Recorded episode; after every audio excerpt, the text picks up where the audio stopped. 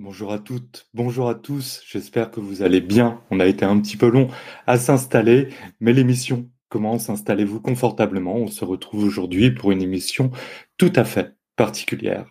Alors, avant de vous présenter un programme qui, je vous l'assure, promet d'être alléchant, prenez le temps de nous dire sur le chat si le son est bon, si de votre côté l'image est bonne aussi, bref, si vous nous recevez convenablement. Et puis, Dites-nous également, parce qu'on aime bien savoir si vous nous regardez de Verneuil ou de Cormontreuil, en duo, en solo ou peut-être même en club photo. En tout cas, vous êtes nombreux à nous suivre ce soir sur le chat, ça fait plaisir. J'ai vu des noms connus, bonsoir Lio, bonsoir Diego. J'ai vu qu'il y avait des gens également du club euh, Grand Angle 62, bonsoir Ploemer également.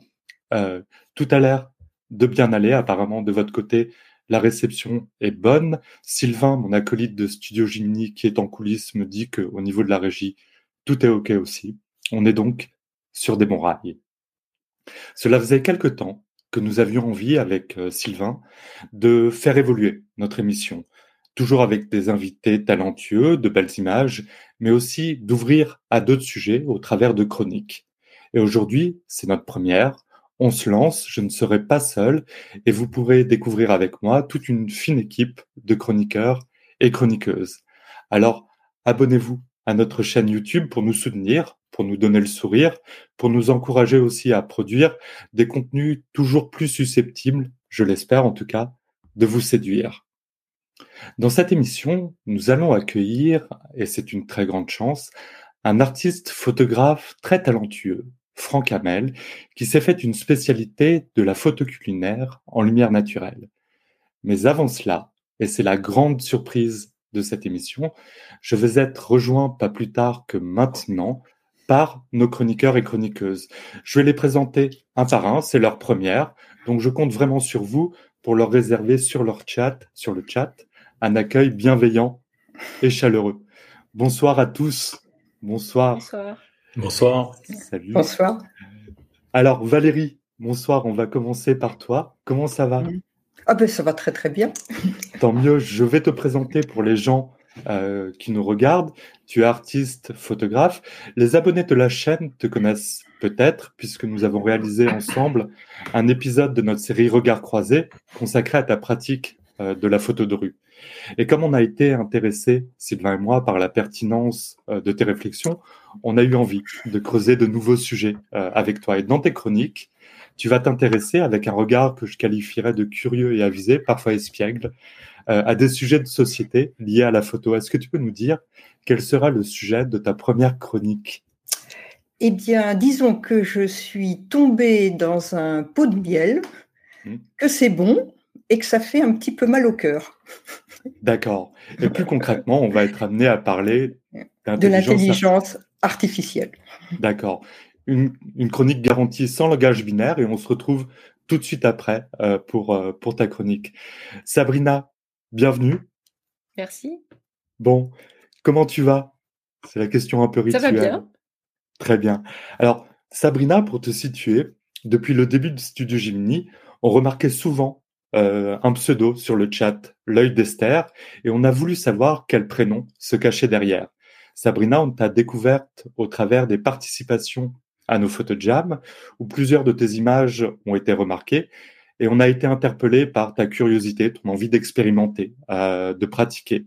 C'est pourquoi on est très heureux de t'avoir aujourd'hui à nos côtés et dans tes chroniques orientées pratiques, tu vas nous ouvrir les portes de ton petit atelier d'expérimentation photographique. Alors pour cette première chronique, de quoi tu vas nous parler? Alors je vais vous parler euh, un peu de l'état d'esprit dans lequel je suis, un peu de flou artistique pour première chronique ce soir. Et ce flou artistique, c'est l'ICM. Très bien. Eh bien, à tout à l'heure pour pousser les portes de, euh, de ton atelier. Frédéric, on termine par toi. Euh, comment ça va? Bah, Écoute, bonsoir, ça va bien, merci. Merci pour l'accueil. Bien. Eh ben, écoute, en l'émission, on a fait un appel euh, à chroniqueurs et on remercie d'ailleurs chaleureusement toutes celles et ceux qui ont pris le temps d'y participer et qui peut-être ce soir euh, nous regardent sur le chat. Frédéric, je t'ai contacté suite à la proposition que tu nous avais envoyée. Le courant est tout de suite très très bien passé. Toi, tu es artiste, euh, photographe, nouvelliste, blogueur des livres photos que tu as aimés sur le site 5 rue du, et on va mettre le lien dans le, dans le chat. Et tu vas, dans ta chronique, nous faire découvrir des photographes, plus ou moins connus, plus ou moins célèbres. Le but étant d'éveiller le regard et aussi de donner une certaine culture photographique. De quoi tu vas nous parler dans cette première chronique? Alors moi, je vais vous parler d'une de mes grandes passions dans la photographie, c'est la nature morte. Très bien. Eh ben, on va se retrouver tout de suite après pour, euh, pour discuter. En tout cas, je suis très très heureux faire cette émission euh, avec vous. Très enthousiaste aussi, c'est la première fois qu'on se lance avec euh, des chroniqueurs. Donc c'est parti. On va se lancer avec Valérie, avec une chronique électrisante et même peut-être ébouriffante, dans laquelle tu vas nous parler d'intelligence artificielle. Et tout a commencé, je crois, alors que tu scrollais négligemment sur ton fil Facebook. Oui, oui, tout à fait. Je, descendais mon fil Facebook et qui est surtout constitué euh, d'amis photographes, évidemment. Mmh. Et, mon regard était de plus en plus arrêté par des images que je qualifierais de euh, survitaminées. Euh, alors, mes amis sont bien entendu d'excellents photographes, mais, mais quelque chose quand même me semblait louche. Alors, bien sûr, tout le monde retouche sur Photoshop, plus ou moins, mais, mais là, il, s'agissait vraiment d'autre chose. Mmh. Et alors, tu as décidé de sortir ta loupe et de partir enquêter. Oui, oui, oui, oui, oui. Euh, et, j'ai même découvert le poteau rose euh, sous le nom de Midjourney ou encore euh, Dali. et comme je suis curieuse comme une pie, j'ai googlisé ces mots, j'ai tiré les fils et j'ai fini par m'inscrire sur une version bêta gratuite de Midjourney. D'ailleurs, je serais intéressé de savoir sur le chat si vous connaissez, si vous avez déjà entendu parler de Midjourney. Mais toi, Valérie, pour ceux qui ne connaissent pas encore, est-ce que tu peux nous dire ce que c'est exactement Midjourney Mais moi, je serais incapable de dire exactement ce que c'est, euh, sinon que c'est une drogue dure. Mmh. Euh, donc, c'est un logiciel auquel on peut se connecter très facilement, d'intelligence artificielle, qui, en quelques secondes, produit des images, mais la, grande nouveauté, c'est qu'elle produit des images à partir d'un texte. Hmm. Donc, vous lui dites, vous écrivez singe sur une mobilette, euh, et elle vous sort euh, en quelques secondes euh, l'image d'un singe sur une mobilette. Alors, j'avoue que j'ai passé quelques soirées complètement hallucinées et hallucinantes sans pouvoir me détacher de ce jeu hautement addictif, parce que hmm. on parle et, et la machine vous produit des images. Donc j'ai tapé cheval façon Léonard de Vinci et la machine me, me produit ça. Ce qui est, enfin, ce qui est quand même mmh. euh, assez prodigieux. Euh, voilà. J'ai tapé foule chez Rembrandt et j'ai reçu ceci. Mmh. C'est vrai que c'est impressionnant. Et on peut même Mmh. tout à fait sortir de l'illustration pour aller vers la photo, mmh. plus ou moins ratée. Par exemple, avec cette image qui a été générée par une autre intelligence artificielle, Dali. Voilà. Et donc là, euh, on demandait une photo instamatique. Donc voilà, il a produit une photo de mauvaise qualité telle que pouvait le rendre un, appareil instamatique. Alors, euh, bien entendu, euh, voilà, oui, tu me disais que les, smartphones, nos smartphones sont déjà dotés d'une certaine capacité à produire une petite intelligence artificielle en tout cas. Tout à fait, tout à fait. Mais jusqu'à présent, donc euh, les, images étaient beaucoup travaillées à l'intelligence artificielle, mais il fallait quand même sortir pour faire des images. Enfin, il fallait se confronter au réel, il fallait le regarder, le cadrer, le choisir. Là, il suffit de parler. La machine exécute. Euh, vous lui demandez un paysage de montagne euh, ultra réaliste euh, en pose longue et il fait ça. bon, c'est quand même assez bluffant. Ouais. D'ailleurs, je précise, je ne l'ai pas précisé, mais toutes les images qu'on vous montre là sont produites par ces intelligences artificielles, Midjourney ou Dali tout à l'heure. La question que je me pose, c'est en voyant ces images et en t'écoutant, c'est de savoir du coup de quel côté euh, est, la créativité. Est-ce que la créativité, du coup, est du côté de l'utilisateur qui va faire ses lignes de commande euh, pour demander une image ou pourquoi pas du côté de la machine? C'est vraiment la question. Euh, qu'est-ce que nous produisons lorsque nous faisons appel à Midjourney? Mm. Est-ce que c'est toujours une photo? S'il n'y a aucun référent réel qui n'a été utilisé pour la composer? Et si aucun photographe ne l'a prise? Alors, est-ce que c'est une œuvre? Alors, il semblerait que oui, puisque ces images gagnent des prix. et, donc voilà, voilà, voilà une image par exemple qui, a gagné, qui a gagné un prix. Ouais. Ça c'est le théâtre d'opéra spatial de Jason Allen, ou en tout cas produit avec pro, avec Midjourney par Jason Allen. La question euh, si c'est une euh, si c'est une œuvre, on peut se demander du coup mmh. qui en est l'auteur. Ben, c'est l'autre grande question. Est-ce que c'est le graphiste? Est-ce que c'est le créateur de l'algorithme? Mmh. Est-ce que c'est le prompteur, celui qui énonce euh, l'ordre? Ou mmh. est-ce que c'est la machine? Ou même encore, est-ce que c'est vous et moi? Euh, parce que ces outils fonctionnent euh, grâce à d'énormes bases de données que nous nourrissons avec nos images. Ce logiciel va chercher nos images sur Internet, surtout celles bien indexées. Ouais. Et vous savez, quand on vous demande dans les vérifications pour aller sur un site, euh, par exemple, pour prouver que vous êtes bien un humain, de cliquer sur la bicyclette, vous avez neuf vignettes et il faut cliquer sur toutes les bicyclettes que vous voyez, évidemment, ça, ça va apprendre euh, aux machines ce qu'est une, une, bicyclette. Il y a un exemple euh, que tu vas développer et qui illustre très bien cette question. C'est celui d'un artiste nommé, nommé Rutkowski. Oui, euh, donc là vous avez là là pour le coup ça n'est pas une image d'intelligence artificielle, mm. c'est un, un, tableau euh, de, de, cet artiste qui est très célèbre dans l'univers du, du, donjon et dragon.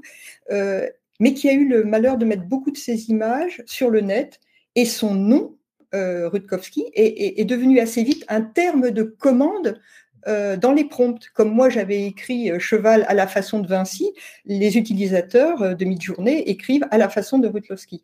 Et donc le net est maintenant submergé d'images à la manière de Rutkowski. Et c'est une célébrité dont il se passerait bien, car l'homme est vivant et il tente de vivre de son art. Donc euh, voilà, on se pose la question de savoir euh, si ces images euh, à la manière d'eux ont, un prix. Et l'image qu'on va voir apparaître là, qui est le, portrait d'Edmond Bellamy, mm. il s'est vendu quand même 400 000 dollars chez Christie's.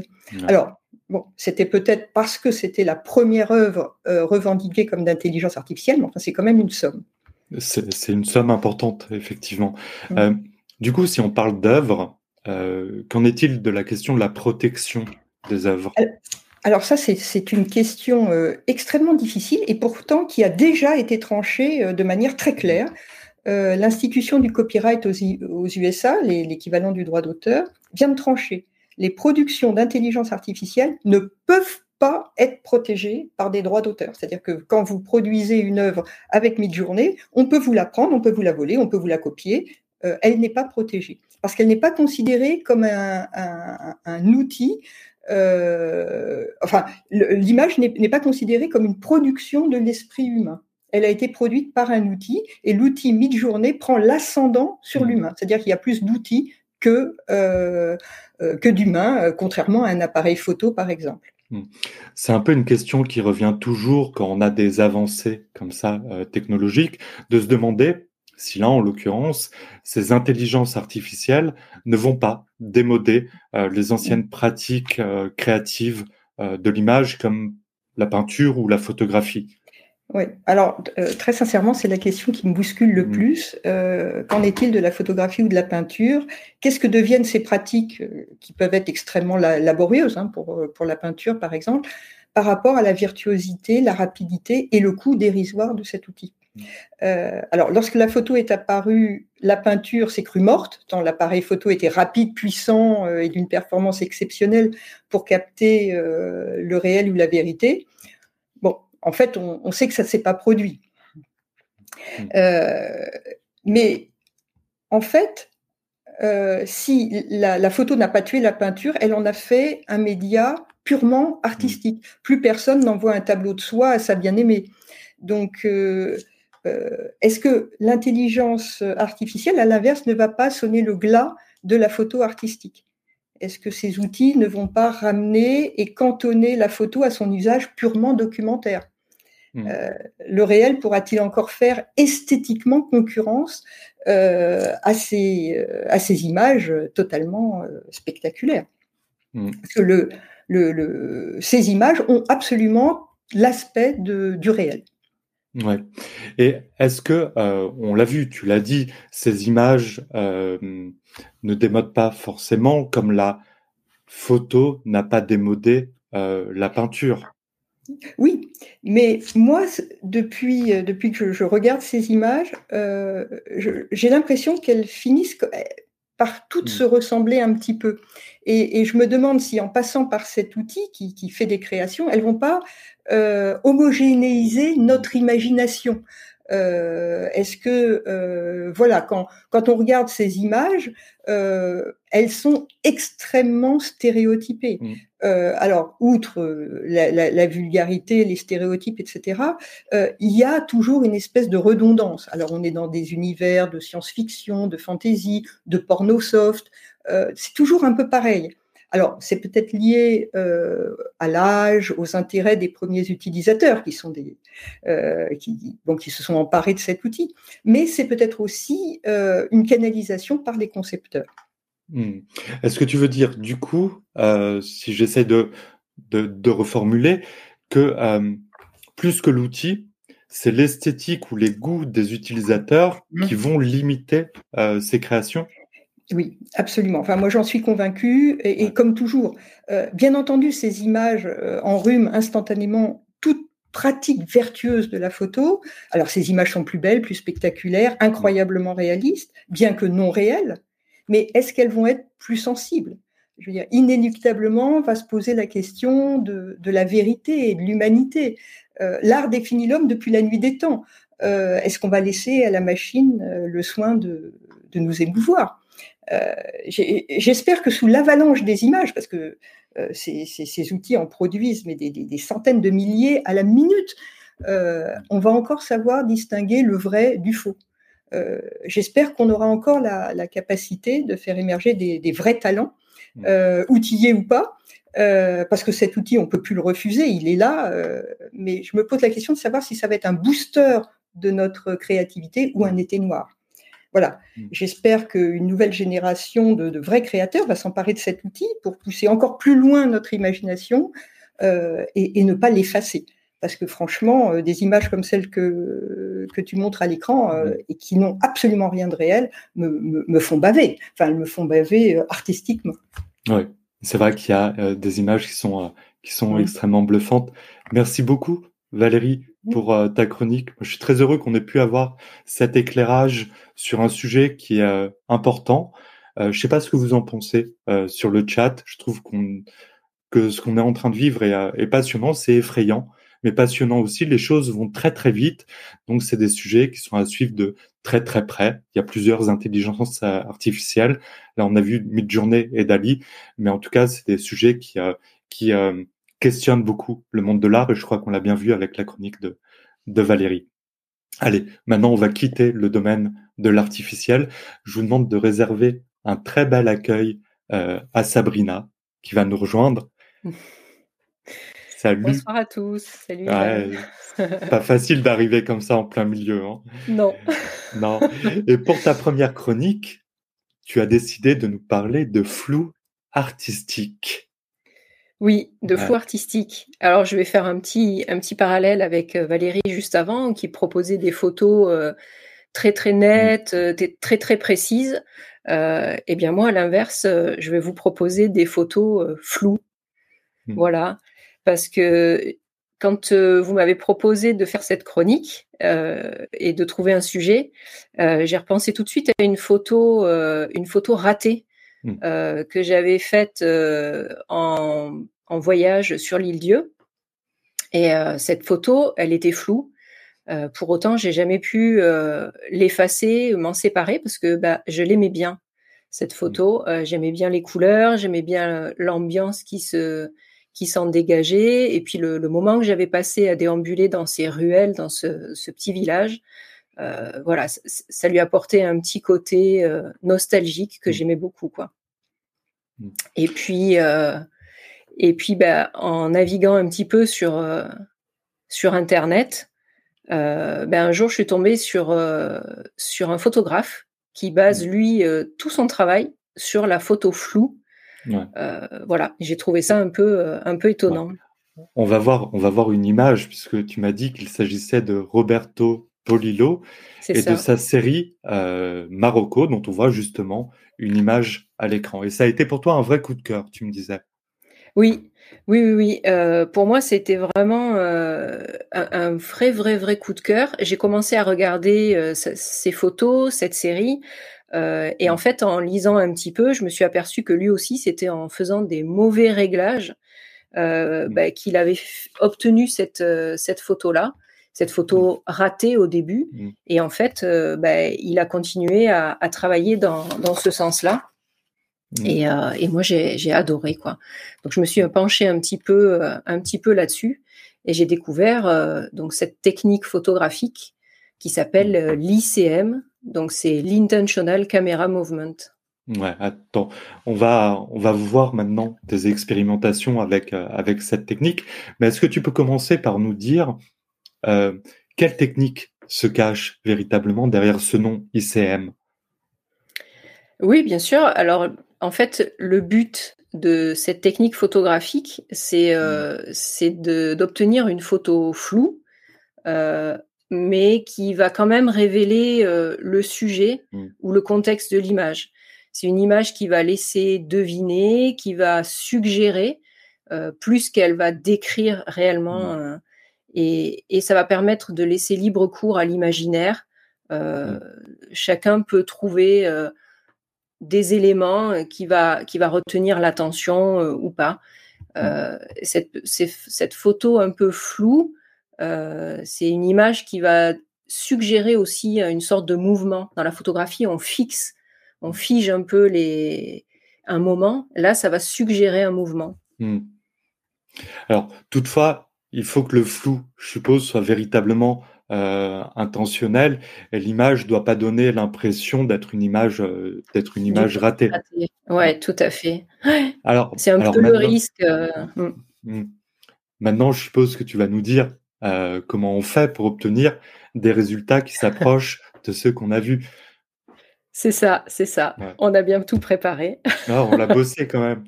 oui, un petit peu.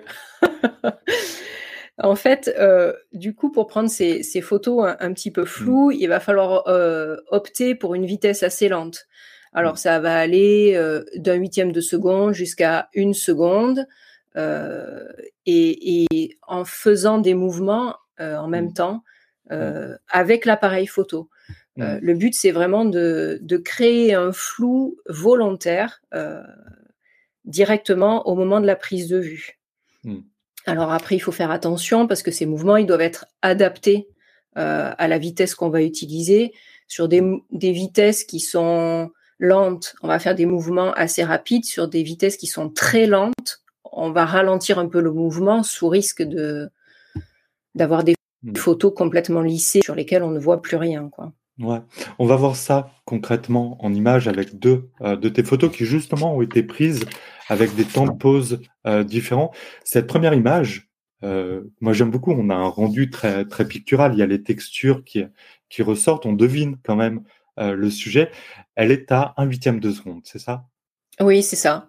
En fait, là, je me trouve en, forêt, je me promène et, et, je suis attirée par les, les couleurs et, euh, et, je me dis que c'est un, un, bon endroit pour tester, pour mmh. tester cette technique photographique. Et, et, voilà, je fais quelques essais et j'arrive à obtenir ce rendu euh, qui évoque presque une peinture en fait mmh. euh, et, et, qui me plaît vraiment beaucoup. Quoi. Ouais, totalement. Là, on devine euh, le sujet, on le devine juste. Sur une autre image où là, on a un temps de pause qui est de 0,4 euh, secondes, le rendu, le rendu est, est différent. Oui, alors là, sur cette deuxième image, effectivement, la photo, elle est prise euh, de nuit euh, mmh. dans des ruelles. Alors là, je suis euh, dans le petit village de Saint-Émilion, mmh avec des petites rues pavées qui sont assez typiques. J'aime beaucoup l'ambiance. Et cette ambiance un peu nocturne me plaisait beaucoup. Alors j'ai allongé un petit peu le temps de pause et j'ai fait des mouvements un tout petit peu plus lents. Et là, mmh. ça étire un petit peu plus et ça lisse un petit peu plus les, les contours, les voilà. Ouais. on voit ça bien sur euh, ces deux images. Ok, on a parlé de la vitesse on a compris l'importance de la vitesse. si on parle de, de l'ouverture, quelle est l'importance de l'ouverture Du coup, comment on règle l'ouverture? Alors en fait, l'ouverture finalement, c'est pas vraiment un souci. je vais vraiment adapter selon la luminosité de la scène et, et la vitesse que je souhaite obtenir, mais c'est des photos floues. Mmh. Alors bon, euh, finalement, la, la, profondeur de champ, la netteté, elle n'a pas vraiment de, elle a pas vraiment d'importance. Mmh. Euh, moi, je vais toujours faire une, une, mise au point rapide sur le sujet quand même. Euh, et, et, après, ben, peu importe la profondeur de champ, euh, c'est juste mmh. une affaire, euh, une affaire d'exposition finalement. D'accord. Alors personnellement, moi, je travaille en mode, en mode manuel. Mais, euh, mais finalement, en y réfléchissant, euh, le mode priorité-vitesse, il, hmm. trouve tout à fait sa place euh, hmm. dans cette technique. Quoi. Ouais, donc effectivement, c'est la vitesse qui est importante. L'exposition, c'est juste, enfin, l'obturation, c'est vraiment pour avoir l'ouverture, pour avoir une exposition correcte. Tu parlais des mouvements tout à l'heure que tu fais à la prise de vue. Est-ce que tu as des conseils? Là, on voit une autre photo de forêt sur les mouvements qu'il faudrait faire qu'on pourrait faire Alors euh, là, elle s'est pas encore affichée la photo. J'imagine que c'est celle de la, oui, de la forêt euh, verticale, c'est ça? bien. Ouais, ouais, c'est ça. Voilà. Donc sur cette, euh, sur cette image, en fait, l'idée pour moi, c'était de, de, lisser un petit peu, de lisser un petit mm. peu ces, ces troncs d'arbres et de leur donner une dynamique. en fait, j'ai cadré de façon verticale dans le sens des troncs, ça, ça étire un petit peu vers le haut, et j'ai euh, un mouvement vertical aussi euh, de ma caméra au moment de la prise de vue. Et c'est venu rajouter encore mm. à, cet étirement des, troncs comme ça, euh, mm. pour donner un peu même une, ambiance un peu fantomatique. Mm. voilà. Donc un mouvement vertical sur cette image. Sur une autre image, un bord de mer, là, un mouvement qui est plus horizontal pour lisser, pareil, les textures. Voilà, mais alors là, ce sera complètement l'inverse, c'est-à-dire que le sujet se prête beaucoup plus au cadrage euh, format paysage. Mmh. Et de mmh. fait, le mouvement, je l'ai réalisé de gauche à droite. Mmh. Euh, pareil, pour étirer cet horizon, pour étirer les vagues, même le coucher de soleil, là, ce, soleil qui, qui s'ovalise un petit peu comme ça et qui vient comme un peu se prolonger quelque part. Hein. Et ça, ça me plaît beaucoup. Ouais. Il y a des mouvements verticaux, il y a des mouvements horizontaux. On peut même aller euh, vers des mouvements euh, qui vont zigzaguer, euh, comme sur cette photo, où là, effectivement, les mouvements étaient volontairement plus chaotiques à la prise de vue. Oui, oui, oui, parce que ben, du coup, on peut impliquer, enfin, pratiquer des, des, mouvements très aléatoires et, et, et, ça va donner des formes et des, des sortes comme des coups de pinceau mmh. qui sont très sympas. Et puis sur cette photo-là, euh, c'était un peu à l'heure bleue, en ville, il y a des lumières partout. Et en fait, je me suis rendu compte qu'en, imprimant ces mouvements très aléatoires, ça venait dessiner un petit peu, euh, euh, voilà, ces, ces, mmh. mouvements de, lumière. La photographie, c'est peindre avec la lumière. Et ben, là, on va vraiment venir faire des, dessins très lumineux et très contrastés avec le mmh. reste de la scène. Alors après, c'est vrai que c'est pas au premier essai qu'on arrive à, obtenir euh, ce qu'on veut. Euh, il faut vraiment essayer plusieurs fois pour, euh, pour obtenir un, rendu qui soit quand même agréable à l'œil. Mmh. Ouais. T'es es à main levée ou t'es sur pied quand tu fais des photos Non, non, je suis toujours à main levée. Je posais la question, je, je, la voyais sur le chat. Est-ce que pour, pour terminer, tu peux nous dire ce qui t'a intéressé, toi, dans cette, dans cette technique? Pourquoi tu as voulu l'expérimenter? Alors, en fait, partant de cette photo qui me tenait vraiment à cœur et, mm. en rencontrant ces, photographes sur le net là, qui, proposaient euh, ce, travail, mm.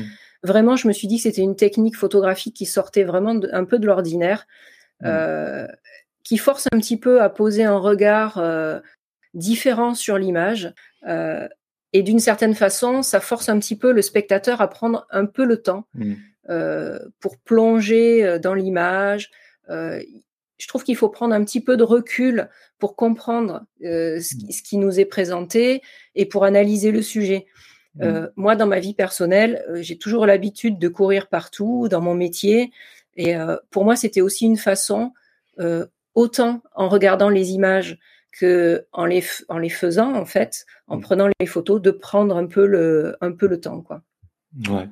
En tout cas, merci beaucoup Sabrina de nous avoir montré euh, ces images. Effectivement, je trouve que c'est une bonne façon d'apprendre à utiliser son matériel, de faire un pas euh, de côté euh, également dans l'utilisation qu'on a au quotidien de l'appareil. Ça permet de jouer avec les réglages, mais aussi d'obtenir des rendus, des textures, des jeux de couleurs qui sont extrêmement intéressants. Donc, je trouve que c'est une technique extrêmement ludique. voilà, donc lancez-vous sur le chat si vous avez envie d'essayer de, votre côté. C'est quelque chose qui est, ludique et en même temps formateur et dont les résultats peuvent être, peuvent être étonnants.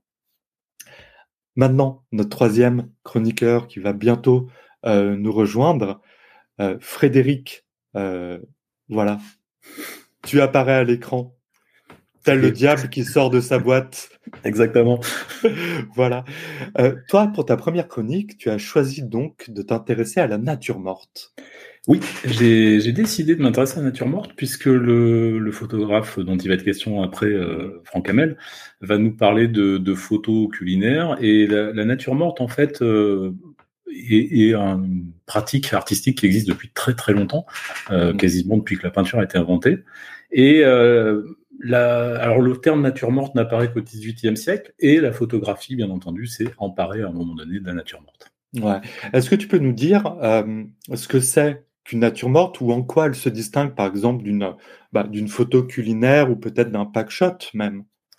Alors en fait, la différence, elle est dans l'intention symbolique que met mmh. l'artiste, que ce soit un photographe ou un peintre. D'accord.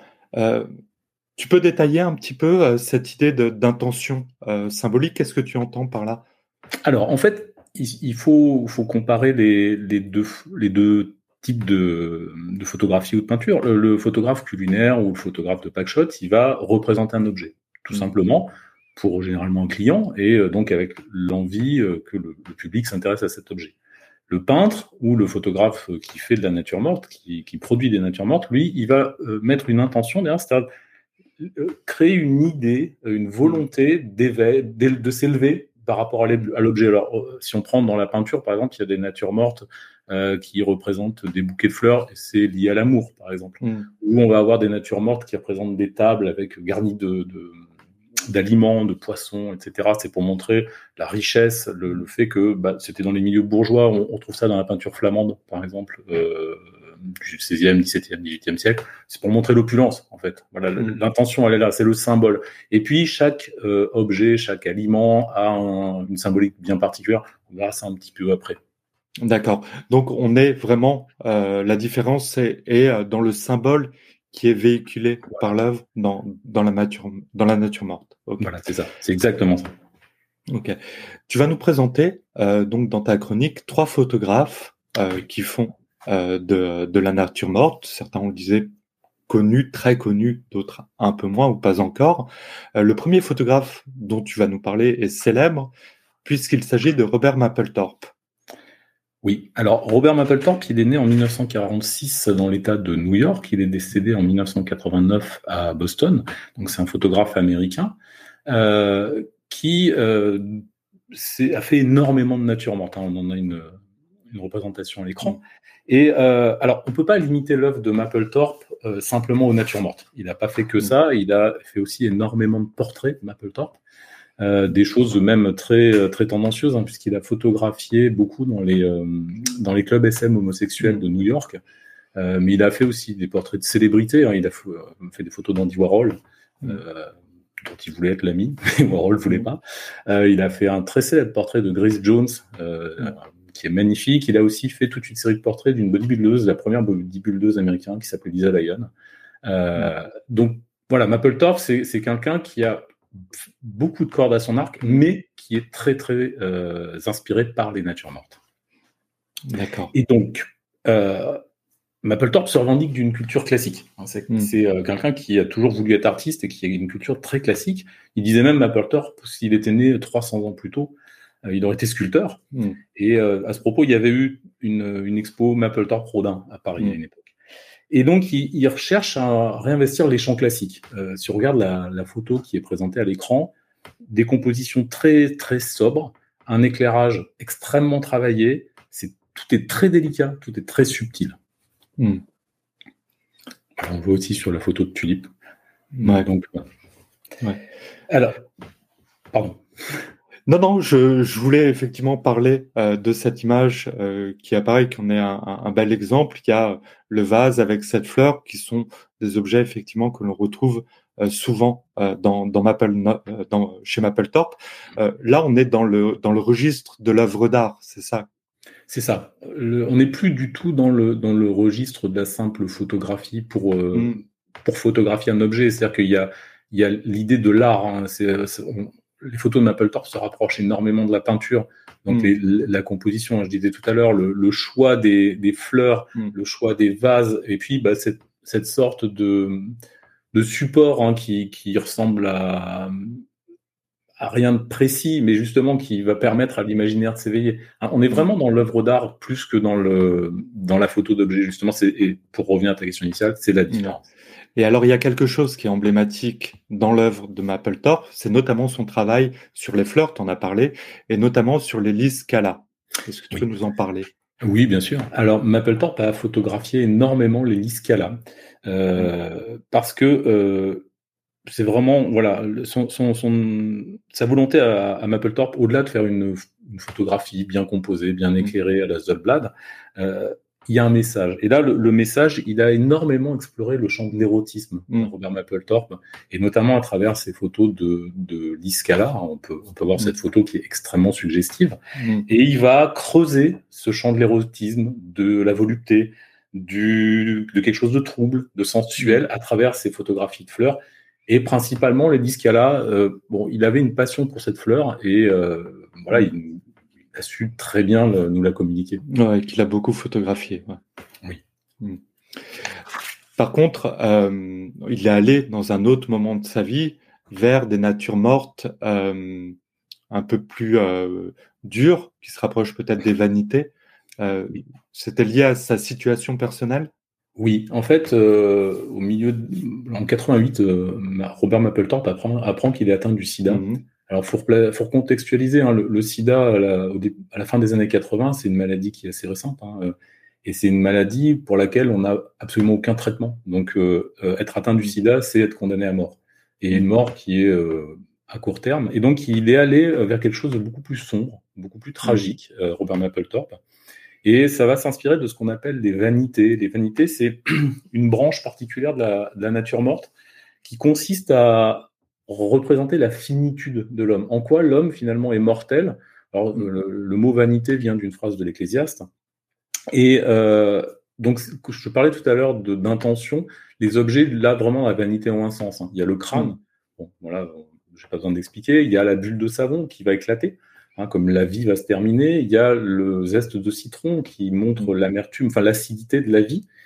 Et Mapplethorpe va faire quelques va faire quelques vanités, pardon, et notamment des vanités avec des fleurs qui se fanent, des choses comme ça. Et dans le même temps, il va faire aussi des autoportraits. Il a fait beaucoup mm. d'autoportraits, Mapplethorpe, et notamment un qui est très très célèbre, où on le voit en arrière-plan, flou. Mm. Et il tient une canne qui est au premier plan. Hein, sur la mise au, point mm. a été faite sur le pommeau, et le pommeau représente une tête de mort. Alors là, on ne la montre pas à l'image, mais je suis certain euh, sur le chat que euh, vous avez vu euh, cette image et que probablement vous pouvez même euh, vous la représenter.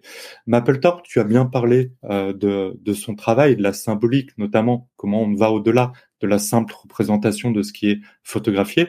Tu voulais nous parler aussi d'un deuxième photographe que tu nous présentes, qui est un jeune photographe français, Cocorico, qui est né en 1980 et qui a obtenu le prix Niepce Jean d'Image pour la série justement dont tu vas nous parler. Oui, alors il s'agit de Raphaël Dallaporta euh, et de sa série euh, intitulée Antipersonnel. Alors, il a choisi de photographier des mines antipersonnelles, hein, d'où le, nom de la série, sur un fond noir, avec un éclairage très léger, très délicat. Et le résultat, pour moi, est extrêmement troublant. Parce que, au premier abord, euh, on ne sait pas à quoi on a affaire. En tant qu'on n'a pas lu le cartel ou qu'on ne connaît pas le nom de la série, on ne sait pas à quoi faire. Et on a l'impression d'avoir affaire à des objets de luxe, euh, voilà, sur la photo qu'on a euh, à l'écran, hein, c'est très doux, ce, côté doré qui est un côté luxueux. Euh, et paradoxalement, c'est quelque chose qui est destiné à tuer, à mutiler, mmh. quelque chose dont on a du mal à se débarrasser une fois les, guerres terminées. Hein. Déminer, ça, prend beaucoup de temps, ça coûte très cher.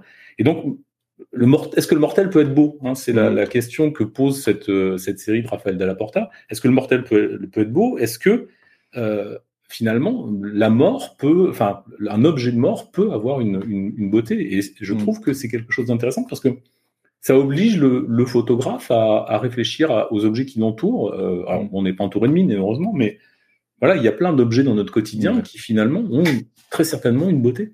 Je vous encourage, euh, là on vous montre une image euh, de la série de Raphaël euh, Dalla mais à regarder euh, sa série antipersonnelle, effectivement, il y a des représentations de ces mines qui sont des objets comme des objets luxueux. C'est extrêmement étonnant, extrêmement dérangeant, et en tout cas je trouve que la question que tu poses, est-ce que le mortel ou la représentation du mortel peut en faire quelque chose de beau, est une question qui est une question intéressante. le dernier photographe dont tu vas nous parler euh, est un ami. Euh, c'est quelqu'un qui est bien connu des abonnés de Studio Jimny puisqu'il a réalisé deux masterclass en ligne avec nous, une sur le portrait et une sur le nu. Il s'agit de Jean Turcot. Mais là, c'est d'un pan euh, totalement différent de son travail dont tu vas nous parler. Alors oui, alors on reste dans, dans l'objet l'objet du quotidien. Mmh. Et donc je, voudrais conclure le, bah, ma, chronique avec le travail de Jean Turcot. Donc, Jean Turcot, il a un travail qui est, qui est inclassable. Hein. C'est un photographe franco-italien qui a un travail foisonnant, euh, beaucoup en studio, même s'il fait des choses en extérieur, il photographie des stations-service notamment. Mm. Et son travail de nature morte, moi, me paraissait remarquable pour trois raisons. Alors, la première des raisons, c'est que ses éclairages sont tout le temps extrêmement travaillés. Et en studio, c'est quelque chose qui est très très important, l'éclairage. Hein. c'est ce qui va révéler la photo. Et chaque lumière euh, de Jean Turcot apporte une dimension très particulière à sa composition, euh, montrant qu'il faut tout le temps, tout le temps, vraiment travailler son éclairage. Euh, on le voit sur la, sur la photo qui est à l'écran, hein, il y a un éclairage sur le, truc en bois, je ne sais pas ce que c'est, un sur l'œuf, un sur le petit moulinet à droite. Enfin, c'est voilà, tout le temps très travaillé les éclairages chez Turcot. Ça, c'est la, première des raisons qui m'ont poussé à parler de Jean Turcot. La seconde, c'est que Jean Turcot euh, photographie des objets du quotidien et pour le coup vraiment des objets du quotidien. Quand on regarde ces photos, on trouve mm. euh, des ciseaux, des flacons vides, des fils de fer, des poissons paillés, des boîtes à chaussures, enfin toutes des truelles, euh, une petite statuette, des coquillages, tout un tas de choses qui ne payent pas de mine, qui ne valent rien hein, économiquement.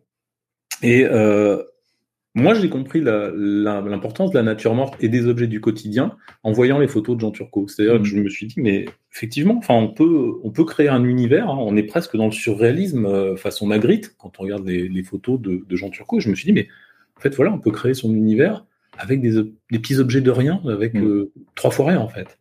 Mm. Et bon, la dernière des choses qui me plaît dans le travail de Jean Turcot, c'est un peu plus anecdotique, c'est euh, les titres que Jean Turcot mm. donne à ses photographies. Euh, sur Facebook, j'en ai relevé un. Donc, je vous le livre. Je suis obligé de le lire. Je suis désolé. Donc, euh, j'ai une nature morte qui s'appelle Nature morte numéro 1604 au morceau de bois éclaté, à la burette d'huile Singer et à la coquille d'escargot. Donc, ça, c'est que le titre. Et ensuite, Jean Turcot nous explique l'origine de sa photo, donc comment il a récupéré des objets dans des brocantes, etc. Il a mm. des explications extrêmement loufoques et très drôles. Et, je trouve que ça donne une, une, dimension supplémentaire et surréaliste à son travail. Ouais. Voilà. Moi, Jean Turcot, pour bien le connaître, parce que j'ai fait également quelques livres avec lui euh, à une autre époque, euh, il a un style euh, qui est assez, assez savoureux et il y a beaucoup d'humour dans, dans ses textes. C'est quelqu'un qui a un maître de la lumière, mais qui ne va pas se prendre au sérieux, notamment dans les titres qu'il donne à ses, euh, à ses compositions. Donc effectivement, allez voir sur sa page Facebook, il y a des choses assez savoureuses euh, à découvrir. Merci beaucoup, euh, Frédéric, d'avoir donné cet éclairage. Euh, on va se retrouver euh, bientôt. Il est temps, maintenant, plus que temps, d'accueillir notre grand invité et de découvrir un regard singulier sur la photo culinaire. Donc si vous avez un repas en préparation, baissez le feu, mettez le four en position maintien au chaud car les images et l'artiste que vous allez découvrir maintenant mériteraient presque que vous mangiez froid. Franck Hamel est un superbe artiste photographe. Il s'est fait une spécialité de la photo culinaire en lumière naturelle et nous allons avec lui explorer sa série Produits bruts, voir comment il modèle sa lumière, comment il la travaille, comment il travaille ses fonds, mais également, et c'est très intéressant, comment il s'est construit cette pâte qui fait aujourd'hui toute sa singularité. Salut Franck. Bonsoir tout le monde. Bon, ça va? Ça va, ça va. oui, tu, arrives dans la deuxième partie euh, de l'émission. Voilà, j'espère que tu étais bien en coulisses. Euh, ben oui, j'ai écouté l'émission, c'était très intéressant, très instructif. Super. Alors, pour commencer l'émission, et moi, c'est euh, en tout cas la partie de l'émission qui t'est consacrée, moi, c'est une question un peu rituelle. Je t'ai demandé de choisir une image qui te caractérise, une image que tu as envie de revendiquer, qui illustre en tout cas ta pratique. Je sais que c'est un exercice qui est difficile, on voit l'image à l'écran. Est-ce que tu peux nous parler de cette image? Oui, c'est vrai que c'est toujours difficile de choisir une photo dans, mm. une, euh, dans une série euh, que j'ai débuté en 2011. Euh, donc celle-ci, c'est cette photo de Omar, euh, date de 2012. Et pour moi, elle est importante parce que ça a été un, un, moment clé dans, dans, mon travail photographique où, où j'ai vraiment commencé à jouer avec les, avec les ingrédients. Mm. Euh, là, ce, ce homard, j'ai alors, la couleur bleue de, de, de, du homard cru m'intéressait, mm. mais la chair, euh, quand elle est crue, m'intéressait beaucoup moins, parce qu'elle reste mm. très blanche. Et, euh, et j'avais envie de combiner les deux.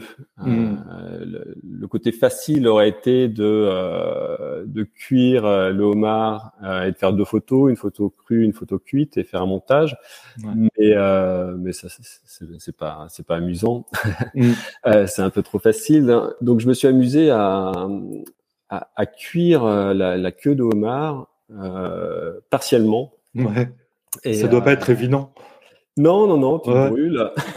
tu te brûles et puis, euh, puis tu, tu, voilà, tu, tu commences avec euh, en, en, maintenant la queue, euh, la, la, partie, euh, l'extrémité de la mm. queue euh, au-dessus de la casserole, en dehors de l'eau, et puis après j'ai fini avec une pipette et de, de l'eau bouillante pour vraiment finir la, mm. la, cuisson précise. Ouais. Et, et, cette photo m'a euh, ça a été une photo qui, qui, m'a permis d'être euh, reconnu. Souvent, on ne mm. me connaissait pas, mais on connaissait ma photo. Et, euh, souvent, quand on présentait mon travail, c'est ah oui, c'est la queue de homard. C'est vrai que c'est il y a des couleurs qui sont euh, qui sont magnifiques hein, entre euh, puis le, bleu, le orange, il y a une complémentarité. Ça, on, on, croirait que ça s'invente pas. Quoi. Oui, c'est très graphique. J'ai été le premier surpris agréablement euh, par l'effet euh, l'effet mm. euh, graphique de cette image. Et, et ce qui est assez épatant, c'est que c'est une photo qui date un petit peu. Et j'ai essayé de la refaire puisque mes, mon matériel a évolué depuis. Mm. Et, et, en fait, j'ai pas réussi à trouver un, un, homard qui a des proportions aussi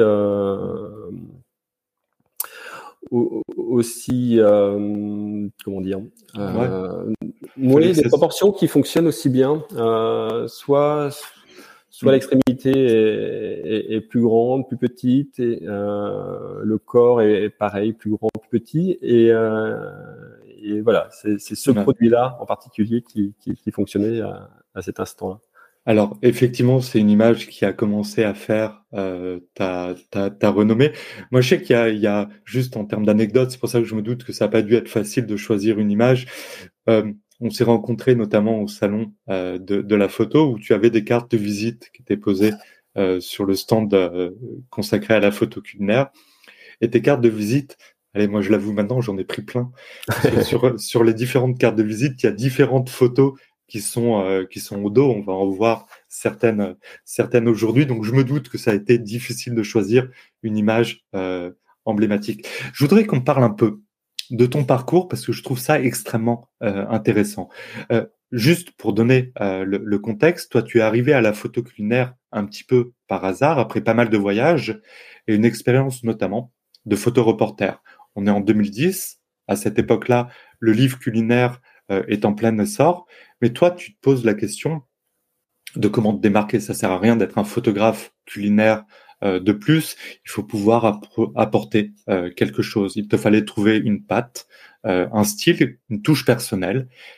Et en plus, à la base, le studio, c'est pas le truc qui t'intéresse le plus. Tu as donc commencé à expérimenter avec ce qui va devenir ta série produit brut. Est-ce que tu peux nous parler de, de cette série de la façon dont elle s'est construite oui, alors c'est une série qui est, qui est, qui est en devenir, hein, puisque elle, continue euh, à évoluer euh, selon l'inspiration euh, du, du, du, moment et le temps, le temps que, que, que j'ai. Euh, donc oui, tu as, raison de dire que le studio à la base, moi, c'était pas du tout mon truc. Mmh. Hein. Moi, la, la, la, photo, déjà, je voulais être photographe avant de faire de la photo. C'était le métier qui me faisait rêver. Et euh, mais c'était vraiment le, le, les voyages, c'était le, les grands reportages et, euh, et pas du tout la, la, la photo de studio. Euh, comme tu, tu l'as dit tout à l'heure, en 2010, euh, je suis revenu en France et, euh, et la photo de reportage est quand même, euh, il faut le dire, est, hmm. est une des des catégories de la photographie qui est, qui est compliquée d'un point de vue professionnel. Euh, donc voilà, et, il fallait que je, je, je trouve, je, je, trouve autre chose. Euh, la, la, gastronomie, la, les, les, les, produits, les beaux produits euh, m'ont toujours attiré. Euh, parce que je suis très gourmet et mmh. gourmand, mais en effet, j'avais jamais associé à la photographie.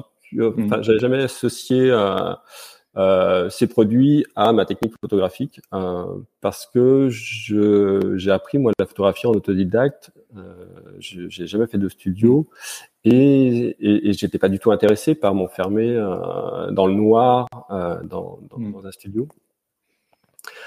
Euh, mais voilà, 2010, comme tu l'as dit, euh, c'est l'essor de, de, des, des, livres, euh, des livres de photographie culinaire. Il y a, il y a vraiment un boom euh, de la starisation des chefs. Donc il y a, il y a, il y a un vrai besoin, une vraie demande en, en photographie dans, dans, cet univers. Et, et, et, je me suis dit pourquoi pas, pourquoi pas mmh. essayer de, de, de de, de, de, me lancer dans, dans ce type de, de, de photographie? Ouais.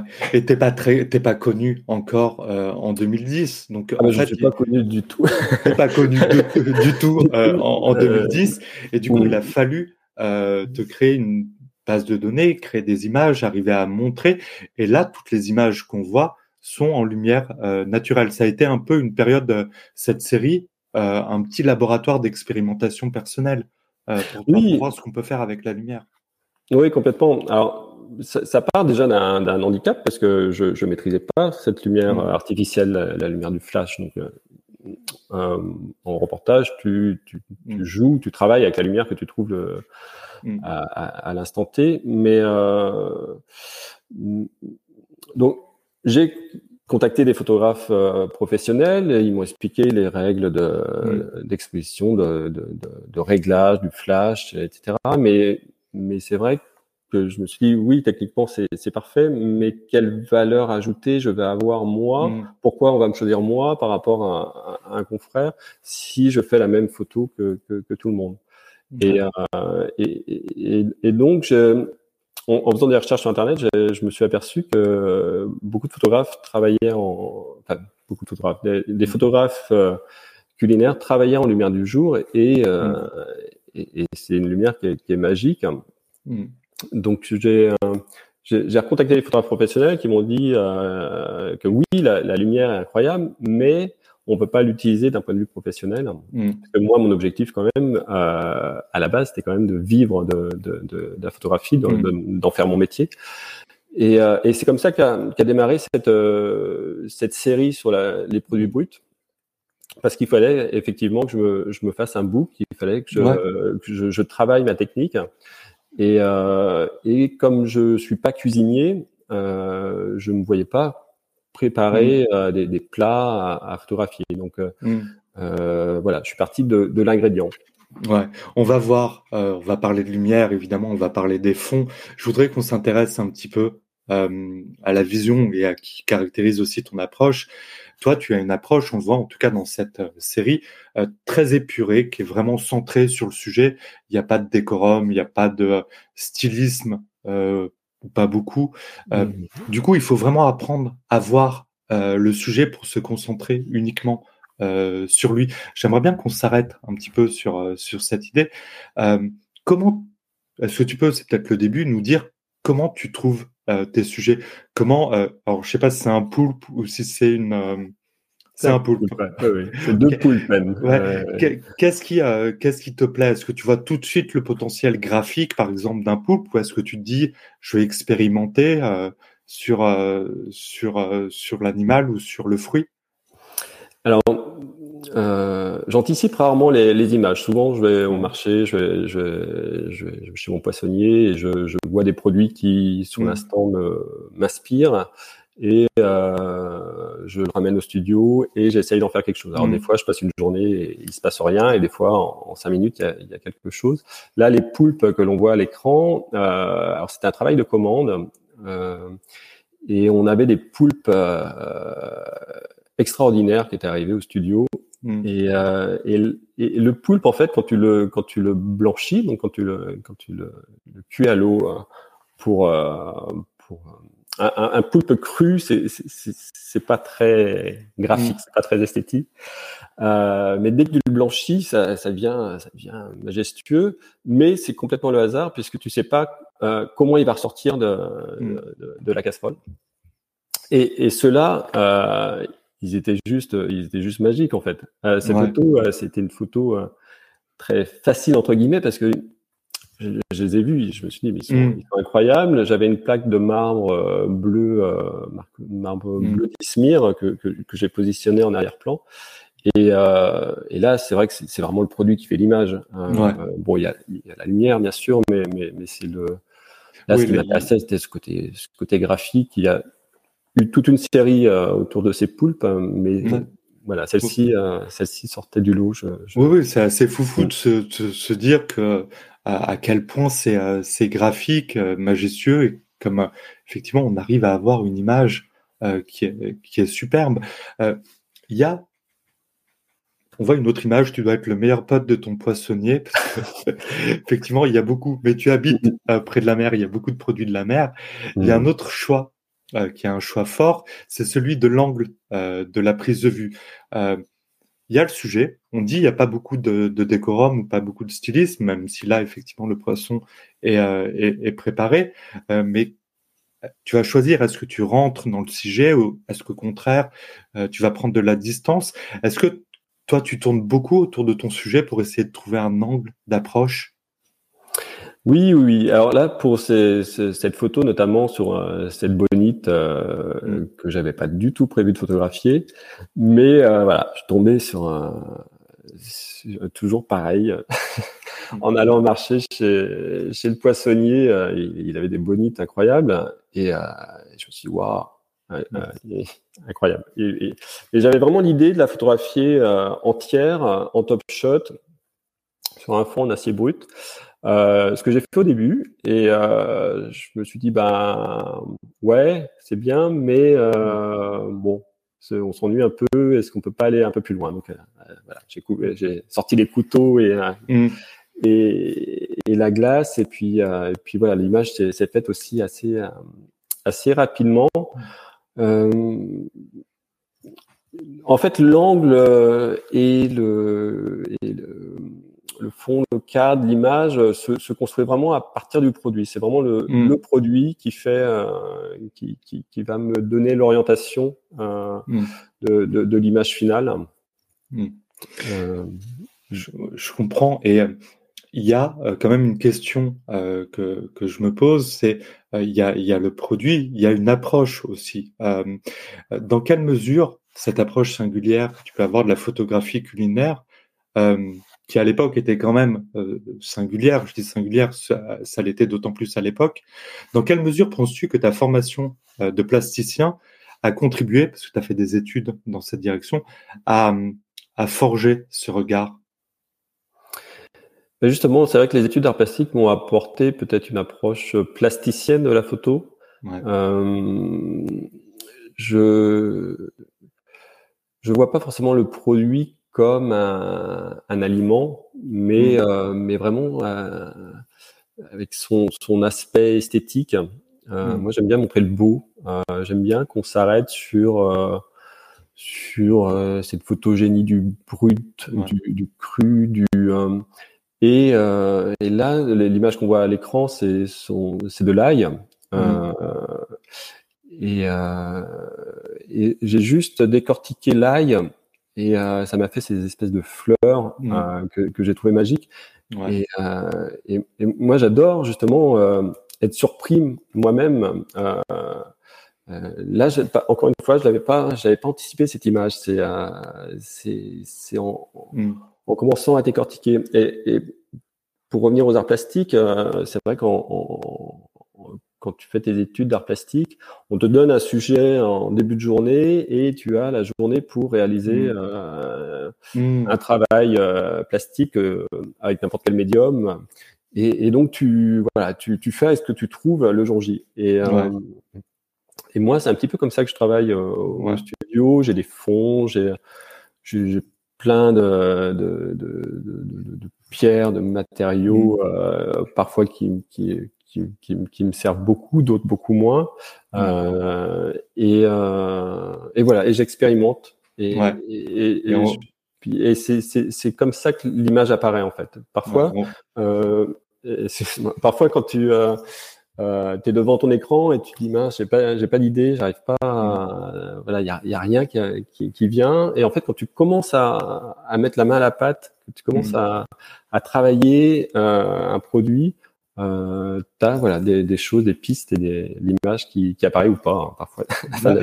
c'est, c'est le côté que je trouve intéressant, c'est-à-dire mm. qu'effectivement, c'est de se dire, j'ai un produit et je vais essayer de trouver, d'expérimenter, de chercher et vraiment de, de se dire, je vais pas le photographier euh, simplement. Des fois, la photo, tout à l'heure, tu me disais, peut advenir euh, immédiatement, mais c'est surtout enquêter, chercher, trouver un axe. Euh, et il y a un côté, euh, j'imagine, du coup d'autant plus satisfaisant quand tu trouves euh, cet axe et ce que ne voit pas forcément, comme on le voyait avec euh, cette taille, la plupart des gens ou euh, beaucoup de personnes. On va parler, parce que c'est un point qui est suprêmement important dans tes créations, c'est la lumière, la lumière naturelle. Le fait que tu sois en lumière naturelle ne veut pas dire que tu n'en fasses rien de la lumière. Au contraire, tu vas la modeler, tu vas la filmer, tu vas la renvoyer. On va voir, on va s'arrêter sur cette phase de ton travail autour de, quelques images. Là, par exemple, euh, cette image, est-ce que tu peux nous parler de la façon, je crois que tu es en studio, toi, mais un studio lumière naturelle, mais de la façon dont tu as travaillé la lumière? Oui, alors là, encore un poulpe. Hein. Moi, je, suis fan de poulpe. Hein. J'adore le poulpe. Ça. À, le photographier et à manger. Euh, euh, ben là, justement, ce, ce poulpe, je l'ai commencé en studio et euh, c'était un, c'était un été où il, faisait très beau et j'ai la chance d'avoir un, jardin euh, devant le studio avec un, un cerisier. Et, euh, et j'étais voilà, j'étais dans le studio et puis euh, et puis j'observe à l'extérieur et le, le, cerisier faisait voilà des, des, des, points lumineux comme ça qui étaient qui étaient vraiment incroyables. Donc j'ai sorti toute tout de, de, mon studio. Donc, c'est des plaques en, en acier euh, brut. Euh, donc, c'est c'est euh, voilà, une certaine manipulation. C'est un peu lourd. C'est un peu lourd. Euh, c'est difficile à caler et, euh, et surtout, ben, le fait que ça soit en lumière du jour euh, avec ce, ce, ce cerisier, la lumière elle bouge tout le temps. Donc, euh, bout d'un quart d'heure, tu as, tes ombres qui se sont décalées. Donc, tu, tu déplaces ton set au fur et à mesure. Et euh, mais en même temps, c'est, elle est magique cette lumière. Enfin, ouais. Je, je, et, j'aime, j'aime ce côté éphémère en fait, et ce côté mm. jeu où euh, ah bah, est-ce que tu as réussi à attraper cette lumière, euh, cette, cet instant décisif comme tu disais, C'est ça, parce que là, de, dix minutes plus tard, la photo, tu l'as plus ou tu l'as différemment, et en tout cas, tu peux pas la refaire. Il n'y a pas la maîtrise de la lumière telle Exactement. que tu l'as en studio. Du coup, il y a, il y a, il y a ce charme de l'éphémère que tu arrives à saisir ou non. Ou non, oui, parfois c'est hyper frustrant parce que tu as, tu as vu cette lumière qui est incroyable ouais. et t'as pas été assez rapide ou euh, ton, ton sujet est tombé, il, ouais. il, arrive toujours plein de choses et, euh, et là, oui, la frustration est énorme. Et tu te dis, mais pourquoi, pourquoi, pourquoi je travaille ouais. pas en lumière artificielle? Et ce, ce cerisier quand même de ton jardin, je crois que tu l'as utilisé sur plusieurs images ou en tout cas c'est euh, euh, c'est une lumière qui toi t'intéresse. Donc planter des cerisiers et dans, et dans 20, 30 ans, euh, peut-être, euh, des photos comme celle-ci.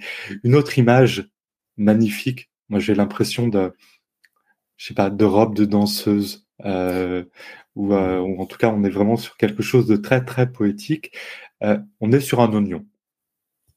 C'est ça, un oignon de, de Roscoff. Euh, alors là, c'est pareil. Ça, ça, a été, c'était vraiment quelque chose qui n'était pas du tout anticipé. Mmh. Euh, ça a été euh, des étapes euh, de commencer à décortiquer euh, l'oignon. Mmh. Et en fait, euh, je me suis rendu compte que le, le blanc de l'intérieur de, de, de, de, la coque de l'oignon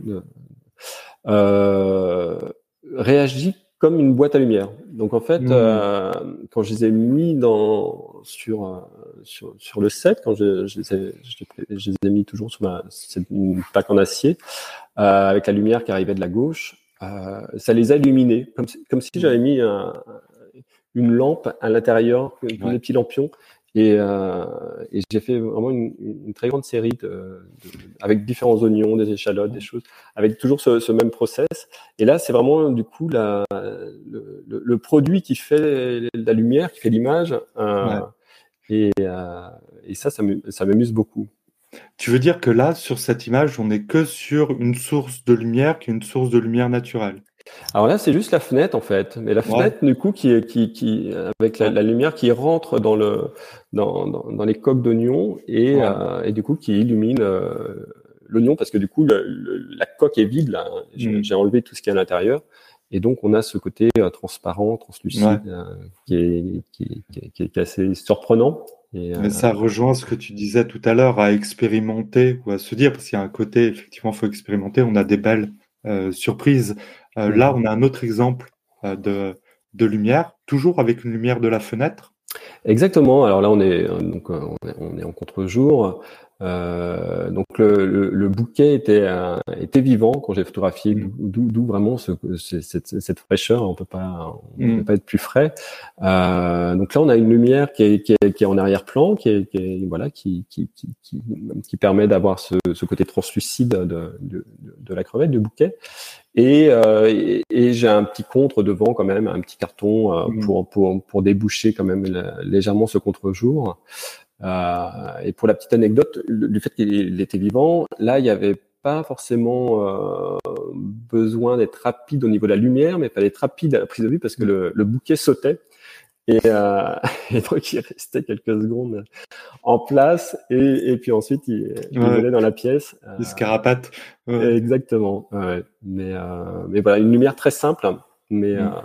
mais, mais, voilà, qui là, toi comme on discutait tout à l'heure, c'est vraiment encore une fois le produit qui fait l'image, mm. puisque euh, du coup, c'est parce qu'il y avait une transparence sur le bouquet que j'ai choisi de photographier en contre-jour et, euh, et, et, le photographier de, de cette ouais. façon. Ouais. En tout cas, c'est intéressant de voir que en modelant euh, la lumière, en utilisant simplement une source naturelle et en se demandant comment on peut la travailler, on arrive à avoir des choses extrêmement impressionnantes. Et puis, il y a évidemment l'importance du fond. Et c'est quelque chose qui, moi, me marque euh, dans, dans, ton travail, d'arriver à avoir, comme sur cette image, euh, un fond qui clairement rappelle un fond marin, là. Oui, oui, oui. Alors là, ce, ce fond, c'est un, c'est une plaque en acier brut que j'avais, euh, que j'avais trouvé chez un, chez un ferrailleur. Je, mmh. je vais régulièrement chez des ferrailleurs parce que j'aime beaucoup travailler l'acier. Je trouve que c'est un, un matériau qui vit, euh, qui évolue dans le temps et, euh, et, et qui, qui, accroche énormément la lumière et qui, qui, peut avoir des lumières bleues justement avec cette lumière du jour qui, qui peuvent être vraiment très très intéressantes. Et, euh, et donc j'avais trouvé cette plaque euh, et je savais pas quoi en faire parce que l'inconvénient de, de, de, des fonds qui sont trop marqués, c'est qu'on les reconnaît, on, on, a du mal à ah les oui. réutiliser. Donc ouais. on veut choisir la bonne image pour l'utiliser.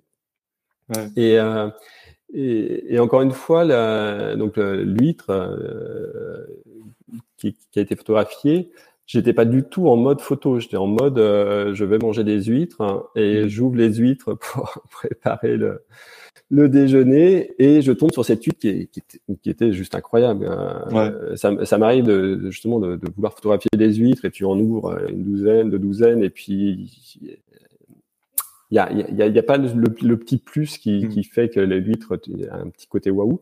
Et celle-ci avait ce, ce, ce, petit côté waouh avec ce, mm. voilà, ces, ces, ces, nuances. Et, euh, et donc j'ai dit à mon ami, ben, on va attendre cinq minutes pour manger, ouais. c'est pas possible, je peux pas passer à côté. Euh, et, et, voilà. Et du coup, c'est, euh, je trouvais que cette huître fonctionnait très très bien sur ce, mm. ce fond acier. Mmh. Et, euh, et, donc, euh, donc voilà, une image très, très simple, très graphique. Le fond, tu l'as retravaillé ou il est brut Du tout. Euh, il est vraiment, ouais. c'est comme ça. alors, c'est vrai que c'est toujours. Euh, le, le ferrailleur n'est pas forcément content quand il me voit arriver parce que je veux toujours euh, la, la, petite plaque qui est cachée au fond parce ouais. que je, je veux pas une ah mince, plaque d'acier particulière ouais. et du coup euh, et peu importe qu'elle soit grande, petite, épaisse. C'est vrai que moi ça m'arrange quand elles sont fines, mais si euh, celle-ci notamment était relativement épaisse. Mais euh, mais c'est voilà, ce, ce dessin était, était, était incroyable, mmh. aléatoire et, et unique. Ouais. Et, on va voir une autre image. C'est celle que j'ai eue, parce que j'ai plusieurs cartes de visite, mais c'est la première que, euh, que j'ai prise. Extraordinaire. Euh, c'est un oursin. Euh, j'ai la chanson, euh, j'ai touché le fond de la piscine euh, dans, dans, la tête, mais vraiment, euh, c'est ça que le fond évoque. Comment comment tu as travaillé ce fond? C'est quoi? Alors là, c'est une photographie qui avait été euh, réalisée pour le Festival euh, international de la photographie culinaire, où euh, j'étais photographe officiel et il, le, le, thème était l'audace. Et il fallait que je, il, fallait que je trouve une idée euh, audacieuse. et euh, donc j'avais choisi le, le, l'oursin parce que je trouvais que ce produit était quand même assez, assez intrigant. Et, et donc j'avais photographié de différentes manières un, un, petit peu plus classique d'ailleurs. Euh, et le directeur du, euh, du festival, Jean-Pierre Stéphan, euh, m'avait dit non, mais sors un petit peu de, de, de ton process habituel, essaye, mmh. d'aller voir ailleurs. Et, euh, et en fait, j'ai eu l'idée de, de, de, filtrer la lumière avec mmh. euh, une plaque en verre. Et donc, on, on, est toujours en lumière du jour, on est en extérieur. Et, et en fait, plaque euh, a donné ces, ces, ces effets euh, un peu euh, à David Hockney. Et, euh, et là, c'était pareil, c'était pas. C'est en testant, en, en faisant des. Ces plaques de verre, je les avais pour faire d'autres choses, en fait. Et, et, et, encore une photo, voilà, qui n'était pas anticipée. Ouais mais qui s'est construite devant devant moi. Et, euh, et voilà, je, je trouvais assez assez magique parce que alors c'est la lumière est euh, est, euh, est assez euh, est pas si simple que ça en fait, puisque mm. il y, a, y, a, y a à la fois la plaque de verre, mais il y a aussi un contre. Euh, et, et le, la lumière est inversée en fait. La lumière euh, du soleil est envoyée sur un panneau blanc ce qui permet d'éclairer très bien euh, l'oursin et on voit l'ombre d'ailleurs en, en, bas ouais, de, ouais. de l'image. Et la, la, plaque de verre est, est à l'opposé euh, de, de, de, ce panneau blanc. Et, et, et c'est comme ça que cet effet est, est aussi. Euh, oui, c'est quand même de l'expérimentation et c'est recherché, mais il n'y a pas du tout d'eau dans cette image. Mais il n'y a pas d'eau. Non, non, il n'y a pas d'eau. Alors, le, on est sur un fond. Euh, de, de, de, une plaque de carrelage euh, ah, toute que, bête, que, que, toute bête que j'avais ouais. que, j'avais légèrement teinté. Mais euh, mais euh, le côté bleu, on l'a à la fois à, ouais. Euh, à, cause justement de cette lumière du jour euh, qui, ouais. qui apporte souvent une dominante bleue sur l'image. Mais mais c'est vraiment une, voilà une, un effet d'optique, un effet. Donc une lumière du jour, un contre, une plaque de verre et c'est tout. Et paf, voilà. Et paf. Ouais. Mais c'est c'est ça que je trouve mm-hmm. savoureux, euh, mm. c'est que effectivement il y a un côté euh, euh, MacGyver. En tout cas, il y a un côté où il faut expérimenter, il faut tester, il faut. Puis des fois, il y a, il y a des surprises magiques. Là, c'est une, une image issue d'un triptyque euh, que j'aime beaucoup, euh, qu'on a vu au, au, salon. C'est un galet de beurre. Est-ce que tu peux nous, nous, en parler et puis nous parler et de la photo et du fond? Oui, alors là, du coup, c'est toujours pour le Festival euh, international de la photographie culinaire sur la, thématique cette année, parce que c'est mmh. l'image de cette année, c'est le, le, goût du lait. Et, et j'avais envie de mettre en avant euh, des, des, des producteurs de, de, des éleveurs, euh, mmh. producteurs de, de, produits laitiers euh, qui sont dans le Morbihan, mmh. euh, que j'avais l'occasion de, rencontrer lors d'un reportage. Et la, la, ferme de Carbastar à, à Budry. Et, et, et c'est vrai qu'ils font, ils, ils, fabriquent ces, ces, ces beurres qui, que, que l'on mmh. retrouve dans les, sur des tables de chefs étoilés un, un petit peu partout. Et, euh, et, pour moi, j'avais vraiment cette sensation euh, que qu'on était devant un objet d'art contemporain, mmh. qu'on était vraiment devant une sculpture. Euh, et, et pour, pour, pour, parler du fond, euh, encore une fois, c'est un fond que j'avais fabriqué moi-même. Ça m'arrive aussi, j'aime bien expérimenter. Donc là, c'est avec une gouge, un ciseau à bois que j'ai mmh. sculpté du, du bois que j'ai teinté. Et, mais j'ai fabriqué ce fond en amont, euh, sans savoir encore une fois sur quelle image euh, j'allais l'utiliser. Et, mmh. euh, et sur ce, ce visuel sur le beurre, ça me paraissait une évidence d'utiliser ce fond euh, que, que, qui était très graphique et qui rappelait justement euh, ces cuillères à, bois qu'on utilise pour mmh. sculpter, euh, sculpter le beurre. Ouais. T'as combien de fonds chez toi? Est-ce que tu arrives à, à, savoir Tu dois en avoir un paquet? Ouais, c'est une catastrophe. Faut avoir, faut avoir un grand, un grand appartement. Je voudrais qu'on montre euh, une, dernière image et, pas des moindres euh, pour parler. Peut-être là, on a parlé beaucoup de, on a parlé un petit peu des commandes, euh, mais beaucoup de tes expérimentations sur le produit brut pour montrer comment ça a construit justement au travers du travail sur la lumière naturelle qu'on a bien vu sur les fonds, sur ces expérimentations une patte qui est la tienne euh, maintenant. Euh, est-ce que tu peux me parler autour de cette image peut-être sur l'incidence ou en tout cas les répercussions que ça a eu la création de cet univers sur les commandes ou sur ton parcours professionnel? Oui, alors c'est vrai qu'aujourd'hui, on vient beaucoup me chercher pour ce, ce, travail sur, le, sur la matière, sur les produits bruts, sur ce travail en clair-obscur aussi, sur cette, ce travail en lumière du jour. Et, euh, et donc, euh, le, ce, tout, ces recherches, toutes ces recherches personnelles, au final, euh, m'ont permis d'arriver de, de, à, à, à, séduire euh, des, mmh. des, marques. Donc là, le, le, c'est un grain de caviar qu'on voit, qu'on voit à l'image, euh, qui avait été un travail de commande pour, pour la marque Sturia, qui est, qui est, qui est un, un, caviar français, mmh. qui avait lancé un, un magazine en 2019 euh, qui s'appelle Créac autour, autour, du caviar d'Aquitaine. Et, euh, et, et, on est vraiment typiquement dans le dans, dans, dans la suite de, de, de, mon travail de recherche personnelle. Mm. Où, euh, où, là encore on est dans de l'expérimentation, euh, on est dans, la macro-photographie euh, hyper macro et, et, et, et, toujours ce, ce, ce, produit brut seul, euh, c'est lui la star, c'est lui qu'on met en avant.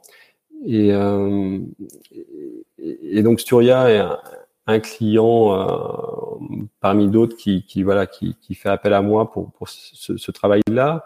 Je, je, travaille énormément aussi pour euh, pour Leclerc. Ça a été d'ailleurs un de mes premiers euh, clients sur ce autour du, du produit brut. Mm.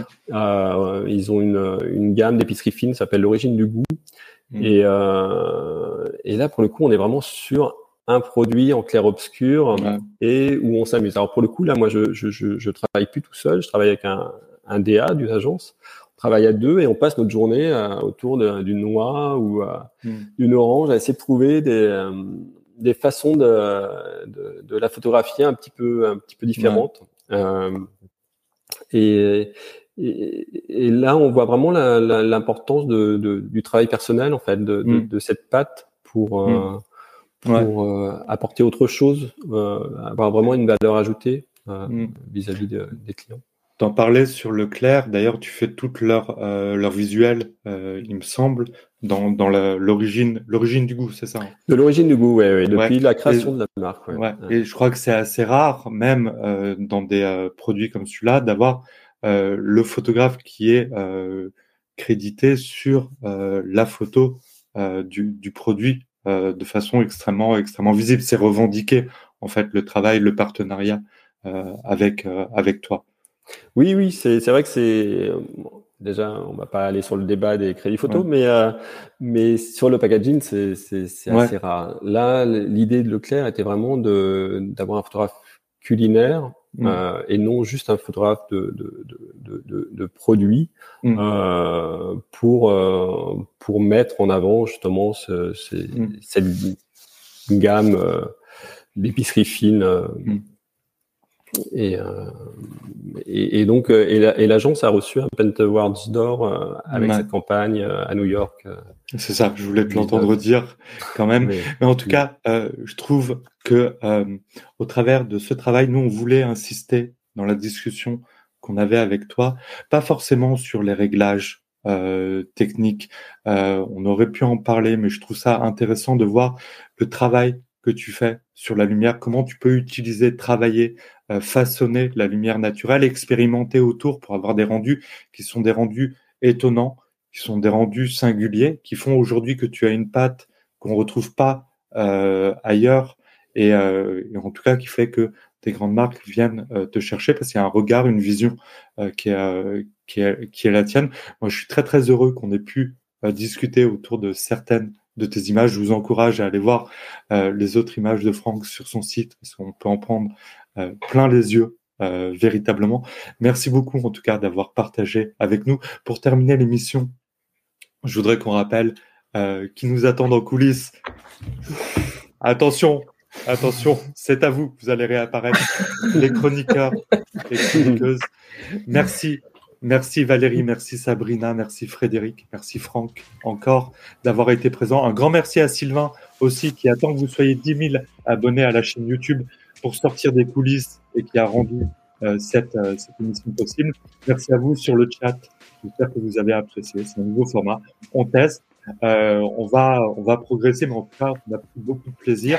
Et si vous avez aimé, n'oubliez pas de vous abonner à la chaîne YouTube euh, ou de mettre un j'aime. C'est peut-être un détail pour vous, mais pour nous, vous connaissez la suite. Ça veut dire beaucoup. On vous dit à bientôt pour une nouvelle émission. Merci à tous. Merci. Merci. À bientôt.